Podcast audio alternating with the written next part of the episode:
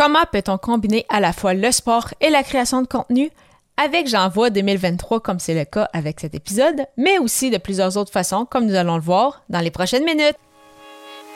Les médias sociaux en affaires est votre rendez-vous hebdomadaire pour en connaître davantage sur les différents réseaux sociaux et les plateformes de création de contenu dans un contexte d'affaires. Chaque semaine, je, Amélie Delebel, répondrai à une question thématique qui vous permettra d'appliquer concrètement ces conseils pour votre entreprise. C'est parti! Salut et bienvenue sur les médias sociaux en affaires, épisode 158. Alors qu'aujourd'hui, je réponds à la question comment combiner le sport et la création de contenu? Il s'agit du 26e jour du défi créatif J'envoie 2023, alors qu'avec d'autres podcasteurs francophones tout au, long du euh, mois de janvier, je publie un épisode par jour avec pour chacune de ces émissions soit une contrainte créative, soit une thématique. Et aujourd'hui, la thématique est mon sport préféré. Donc, c'est bel et bien possible de combiner sport et création euh, de contenu. Bien évidemment, il y a bien sûr mon podcast Athlète Entrepreneur, donc qui, euh, combine les deux, mais il existe énormément d'autres podcasts, de blogs, de chaînes YouTube et autres sur ce sujet, que ce soit le, hockey, le football, le, soccer, le tennis, euh, les sports de course, vraiment tous les sports possibles il y a de la création de contenu sur ce sujet-là. Donc, vraiment, euh, bien évidemment, c'est très, très facile de pouvoir combiner les deux si c'est une passion que as ou si c'est en lien justement avec ton domaine d'expertise pour euh, mettre tout ça de l'avant. Mais euh, si euh, le sport n'est peut-être pas dans ta thématique principale, mais que tu aimerais quand même en parler de temps à autre parce que toi, tu en fais et tu penses qu'il y a justement un petit euh, quelque chose à ajouter par rapport à ça, il n'y a vraiment pas de souci. On le voit justement avec J'envoie depuis une vingtaine, une vingtaine d'épisodes. vraiment, c'est possible de parler de tout avec sa création de contenu. Le plus important, c'est de toujours mettre en contexte pour que ton audience puisse savoir qu'est-ce que quelle est peut-être la petite pépite à retenir de, tout ça. Et euh, très souvent, ça va permettre justement de te faire connaître, de te faire découvrir que les gens en sachent davantage sur toi et donc euh, que cette personne-là puisse euh, puisse connecter davantage justement avec euh, l'animateur d'un podcast ou celui qui anime une chaîne YouTube ou euh, celui qui, rédige des, euh, des, articles de blog. Et il y a des bonnes chances que justement parmi tes clients potentiels, il y en a qui pratiquent la même discipline que toi. Donc encore une fois, ça permet d'avoir des atomes crochus et donc de développer une, une belle relation par rapport à tout ça. Tu peux parler également de sport, oui, que tu pratiques actuellement ou que tu pratiques depuis un certain temps, mais tu peux également expliquer euh, peut-être quel sport euh, as-tu fait quand tu étais euh, plus jeune? c'est ça, qu'est-ce que tu fais comme sport actuellement pour te garder en forme, pour te changer les idées, quelles sont tes activités?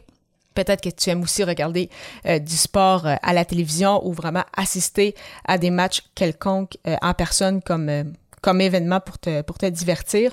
Donc vraiment, tout cela va permettre justement à ton audience de connecter davantage avec toi parce que certainement qu'il y a plusieurs personnes dans euh, ton audience qui euh, aiment également le même ou les mêmes sports que toi. Et euh, de mon côté, ça ne sera peut-être pas très surprenant, mais c'est sûr que mon sport préféré a toujours été en fait un peu le, ben, en fait pas un peu, a toujours été le hockey à différents niveaux. Donc oui, j'étais commentatrice pour euh, des équipes midget 3, pour des équipes collégiales. J'ai écouté énormément de matchs euh, à la télévision de, différents, de différents calibres pour différents euh, événements.